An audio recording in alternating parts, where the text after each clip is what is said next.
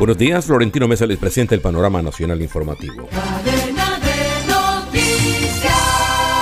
La Fundación para la Libertad de Prensa alertó que el presidente Gustavo Petro ha difundido 34 tweets en el último mes sobre nueve medios de comunicación, pretendiendo sembrar la duda sobre la idoneidad de estos para hacer su trabajo.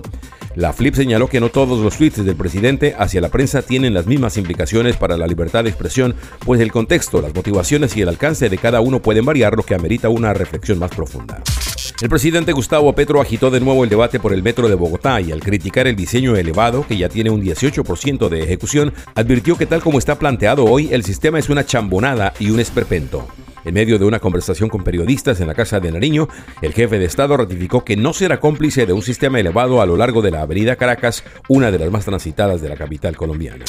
La reparación a las 6.898 víctimas del exterminio de la Unión Patriótica le costará a Colombia más de 1.1 billones de pesos solo en indemnizaciones a los familiares de las víctimas y directos afectados, según la decisión de la Corte Interamericana de Derechos Humanos.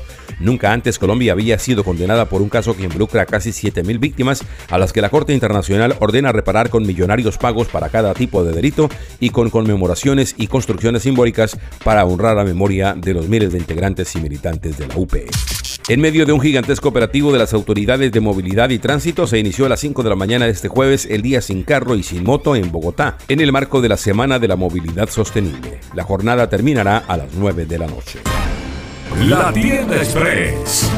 Llegó la Tienda Express, el más espectacular programa de fidelidad para tenderos y consumidor final.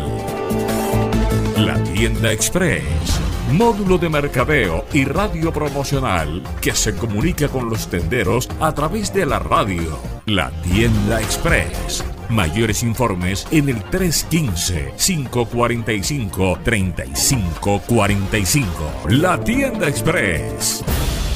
En los deportes.